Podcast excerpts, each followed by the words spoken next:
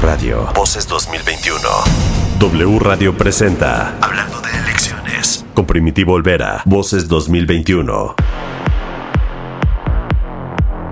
Concluyó el proceso electoral más grande y complejo de la historia de México. Estaba en juego la presencia, la supervivencia de la oposición y también el futuro de la 4T en función del equilibrio de poderes en el poder legislativo, justamente, en la Cámara de Diputados. Al final de la jornada, todos se declararon ganadores y ciertamente todos tuvieron algo que ganar y por lo tanto todos tuvieron algo que perder. Vamos a hacer la radiografía del proceso electoral. ¿Cómo queda el equilibrio de poderes? ¿Qué representan los triunfos y las derrotas en, eh, las elecciones estatales? ¿Y qué pasa con la Ciudad de México dividida, literalmente, en dos bloques? Quienes apoyan a Morena y quienes han dado la espalda a la opción de Claudia Sheinbaum y del presidente Andrés Manuel López Obrador.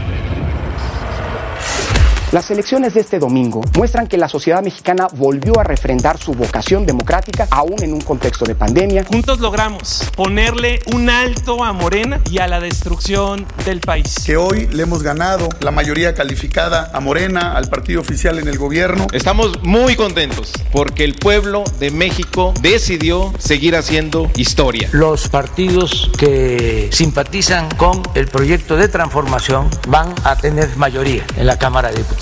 ¿Y esto qué significa? Significa tener garantizado el presupuesto. Voces 2021 en W Radio.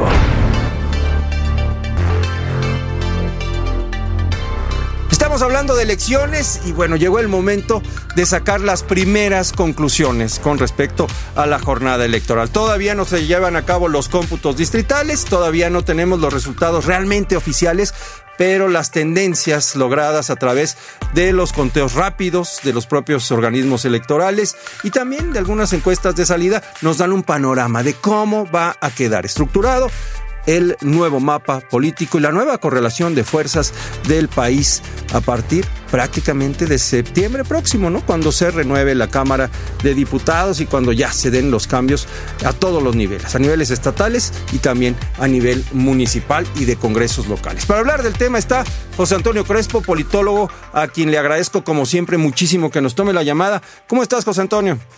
¿Qué tal, Primitivo? Gracias por tomarnos la llamada. José Antonio, claro me llamaba la atención ayer y creo que es un tema del que se ha hablado muchísimo. Eh, finalmente, un eh, proceso y una jornada electoral en donde todos se dicen ganadores. ¿Todos ganan, José Antonio, o todos pierden? ¿Cómo hay que verlo? ¿El vaso medio lleno, el, bajo, el vaso medio vacío? Sí, cada partido, desde luego, quiere manejar el discurso de que ganó. Aunque haya perdido, aunque le haya ido muy mal, siempre salen y dicen, no, pero ganamos esto, ganamos lo otro, etcétera cualquier ganancia pequeña, por más pequeña que hayan tenido, salen y la presumen. Es normal. Difícilmente alguien dice, sí, nos fue mal, perdimos. No, cada uno trata de ver el, vaso medio lleno. En realidad hubo de todo. Entonces, a ver, Morena, el principal partido, gobernante, oficial, etcétera, gana muchísimo en las gubernaturas, muchísimo. Este, va a tener nueve o diez gubernaturas nuevas que no tenía. Amplía muchísimo la cantidad de gente que va a estar bajo su gobierno es un triunfo casi espectacular, diría yo, de Morena en los estados, en la disputa por las gubernaturas. En el Congreso eh, Morena es derrotado, pero una derrota parcial, una derrota moderada. ¿Por qué? Porque pierde la mayoría calificada como coalición, no como Morena, que nunca la tuvo, que efectivamente, pero como coalición sí la tenía. Eh, eh, pierde la, la, mayoría calificada, pero se queda con la mayoría simple eh, que no está mal, pero no es lo mismo que tenerla calificada. Y hay una un punto cualitativo. No es solamente que pierde cerca de 50 diputados, que es una, pues es una pérdida, una pérdida neta y no pequeña, tampoco abrumadora. Pero ya cualitativamente ya no puedes tú cambiar la constitución por sí mismo. Y eso es para alguien que quiere cambiar el régimen y un proceso, un proyecto de cambio profundo, pues es un golpe porque a la hora de negociar con tus adversarios, los conservadores, que, que ven las cosas totalmente distintas a ti, pues ya no va a ser tan fácil cambiar la constitución como tú lo quisieras o lo hubieras querido. Ese es un golpe, y no pequeño, pero tampoco es una derrota fatal. Por eso digo que ahí hay un, una derrota relativa, pero derrota real. Y finalmente en la capital, que es, ha sido el bastión de la izquierda del PRD desde hace más de 20 años, donde era partido hegemónico el PRD y luego, desde el 2018, pues Morena, que es su heredero. Bueno, fue un golpazo, ahí sí es un golpazo, ahí sí es una derrota muy espectacular para Morena.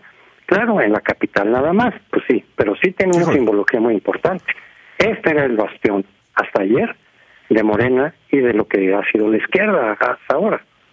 ¿Cómo evaluar esa derrota? Porque de verdad veíamos la capital como un bastión casi inexpugnable. No nos imaginábamos un, eh, un, un, resultado de este tamaño a pesar de todo lo que ha ocurrido en los últimos meses, llámese pandemia, llámese el desastre de la línea 12. Pensábamos que sí, Morena podía caer en algunas alcaldías, pero no, no dividir a la mitad prácticamente la capital de la República Mexicana. ¿Qué peso hay? Dice Claudia Sheinbaum y dice López Obrador que el partido Morena es víctima de una campaña mediática, propagandística, incluso desde la radio, desde la televisión, de una campaña en su contra y la población pues fue susceptible a esa propaganda. ¿Tú qué opinas? No, no, no.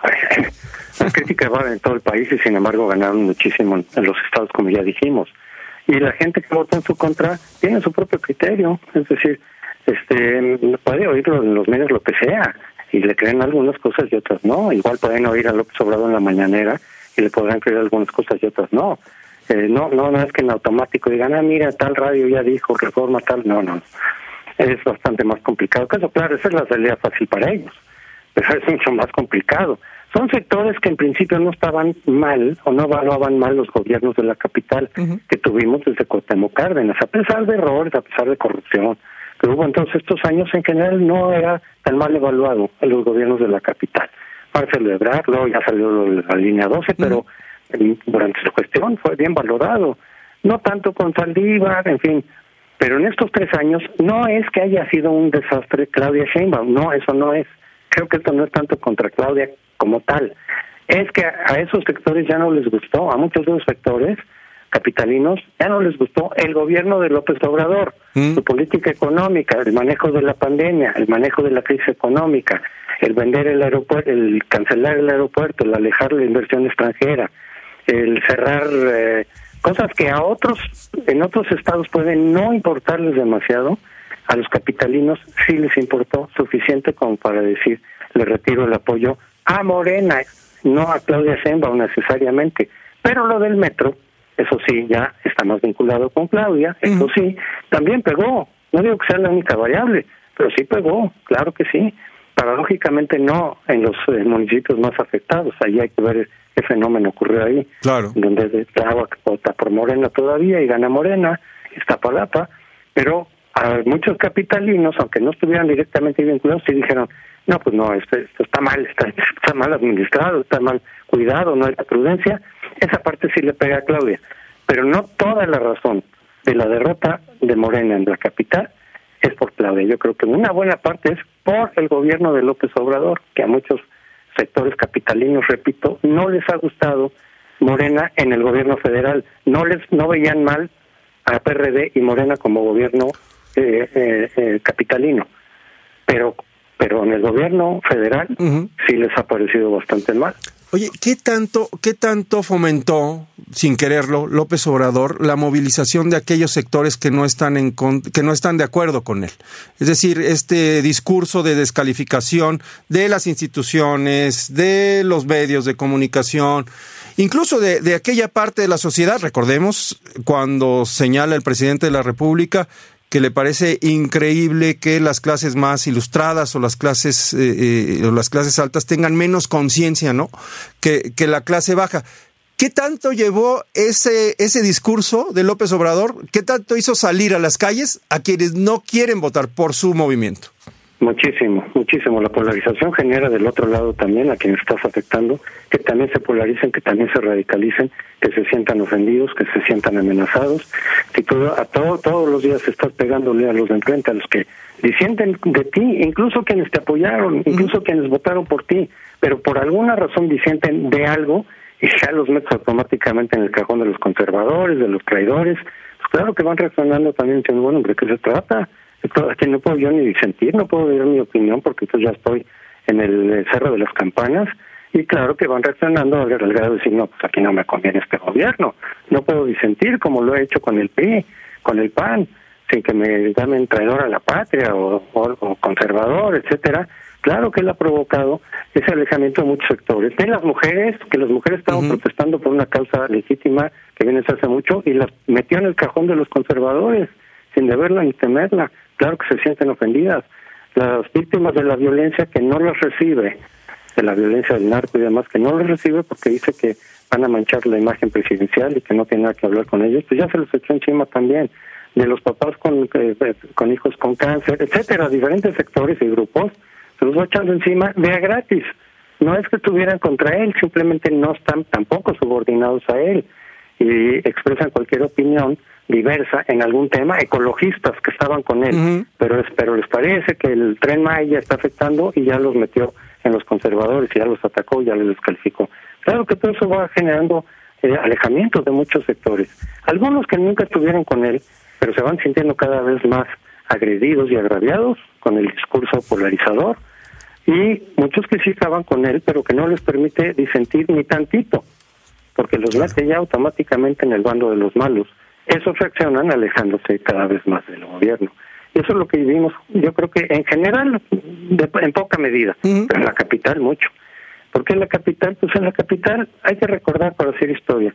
Justo también la capital, desde un momento, desde el año 46, se volvió en el principal estado o entidad opositora del PRI. Siempre fue la más contraria al PRI en toda la República. Ahora precisamente por eso se volcó sobre el PRD y lo mantuvo en tantos años como el partido favorito. Yo creo que ya se acabó la luna de miel entre la izquierda, que llegó en 97, y eh, la capital. A partir de ahora la capital creo que va a ser un foco de, de oposición y de resistencia a Morena. Va a ser muy interesante. A ver, en ese sentido, José Antonio, ¿Qué tanto es lo que vimos ayer en la capital y también en el tema del Congreso Federal? ¿Cuánto, eh, cómo evalúas tú, eh, por un lado, el voto de castigo Andrés Manuel López Obrador y por el otro lado, eh, las virtudes, digamos, de la oposición? ¿Qué pesó más? No, el voto de castigo, desde luego, ¿no? No podemos decir que el PRI y el PAN estén perfectamente. Este, sus malos gobiernos, sus incumplimientos, su corrupción, etcétera, se vio en 2018. La gente está votando por ellos como un contrapeso. Lo que se ha dicho del voto útil no es por ellos. No es que queramos regresar a la época de la corrupción, de Peña, al contrario, estamos exigiendo que se le llame a cuentas. Es muy distinto lo que el discurso de lo que dice los obradoristas o, López Obrador de que por qué votamos. No, es para que haya contrapesos, porque si vemos que un partido como Morena tiene el control del Congreso, se va a empezar a comportar como el PRI de antes, y eso es lo que ha hecho este, donde impone sus leyes sus iniciativas sin cambiarle una, una coma, donde no consulta a nadie más, etcétera. Entonces, no, no, pues así no nos gusta, nos gusta con contrapesos. ¿Cuál es, cuál es la posibilidad de ponerle un contrapeso? La coalición opositora. Punto. No estamos para nada ni celebrando ni cuál éxito de la oposición. Las propuestas son las mismas. Este, eh, y no es que queramos que las cosas queden como están, que haya reformas, pero eficaces, exitosas, no las que pone López Obrador. Pues eso sí creo que el voto de castigo otra vez en la capital es muy fuerte. En el resto del país no tanto. Morena pasó de 37% de la votación en 18 al 35, Morena como partido solo.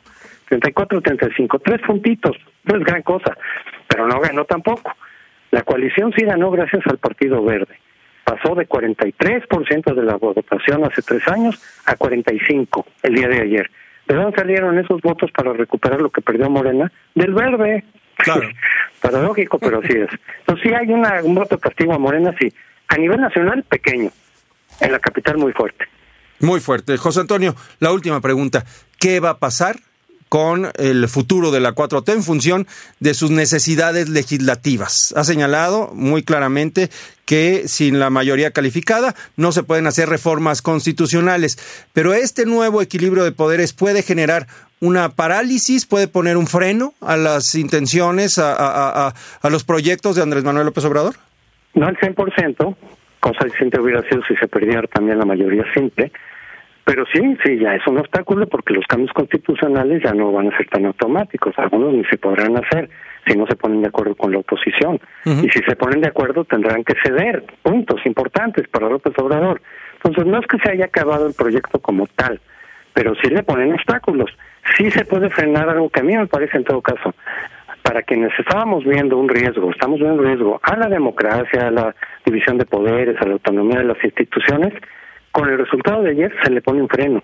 Se va a poder defender mejor lo que tenemos de democracia, porque si necesitas la mayoría calificada para desmantelar el INE, poner los consejeros que tú quieras, cambiar la ley electoral a modo, eso ya no se va a poder. Y eso era, de eso se trataba el voto útil para el Congreso. No hablo de los estados. Para el Congreso de lo que se trataba es poner un freno a lo que muchos percibimos como una reversa en términos políticos. Y en lo económico también, también las, algunas políticas que le parezcan disparatadas y que requieran reformas constitucionales, no va a ser tan fácil aprobarlas. O sea, sí es un freno. No es la derrota total. Sí. No, pero sí es un freno. Correcto. José Antonio, muchas gracias por tomarnos la llamada. Con mucho gusto, nos vemos, primitivo. Fuerte abrazo. Hasta luego. Ha sido el doctor José Antonio Crespo, politólogo experto en temas electorales y también de todo lo que tiene que ver con los contrapesos en el poder político. Gracias por estar con nosotros, gracias por acompañarnos en esta entrega de Hablando de Elecciones. Voces 2021. Hablando de elecciones. Toda la información la encuentras en wradio.com.mx. Hablando de elecciones. W Radio. Voces 2021. Vamos a escucharnos.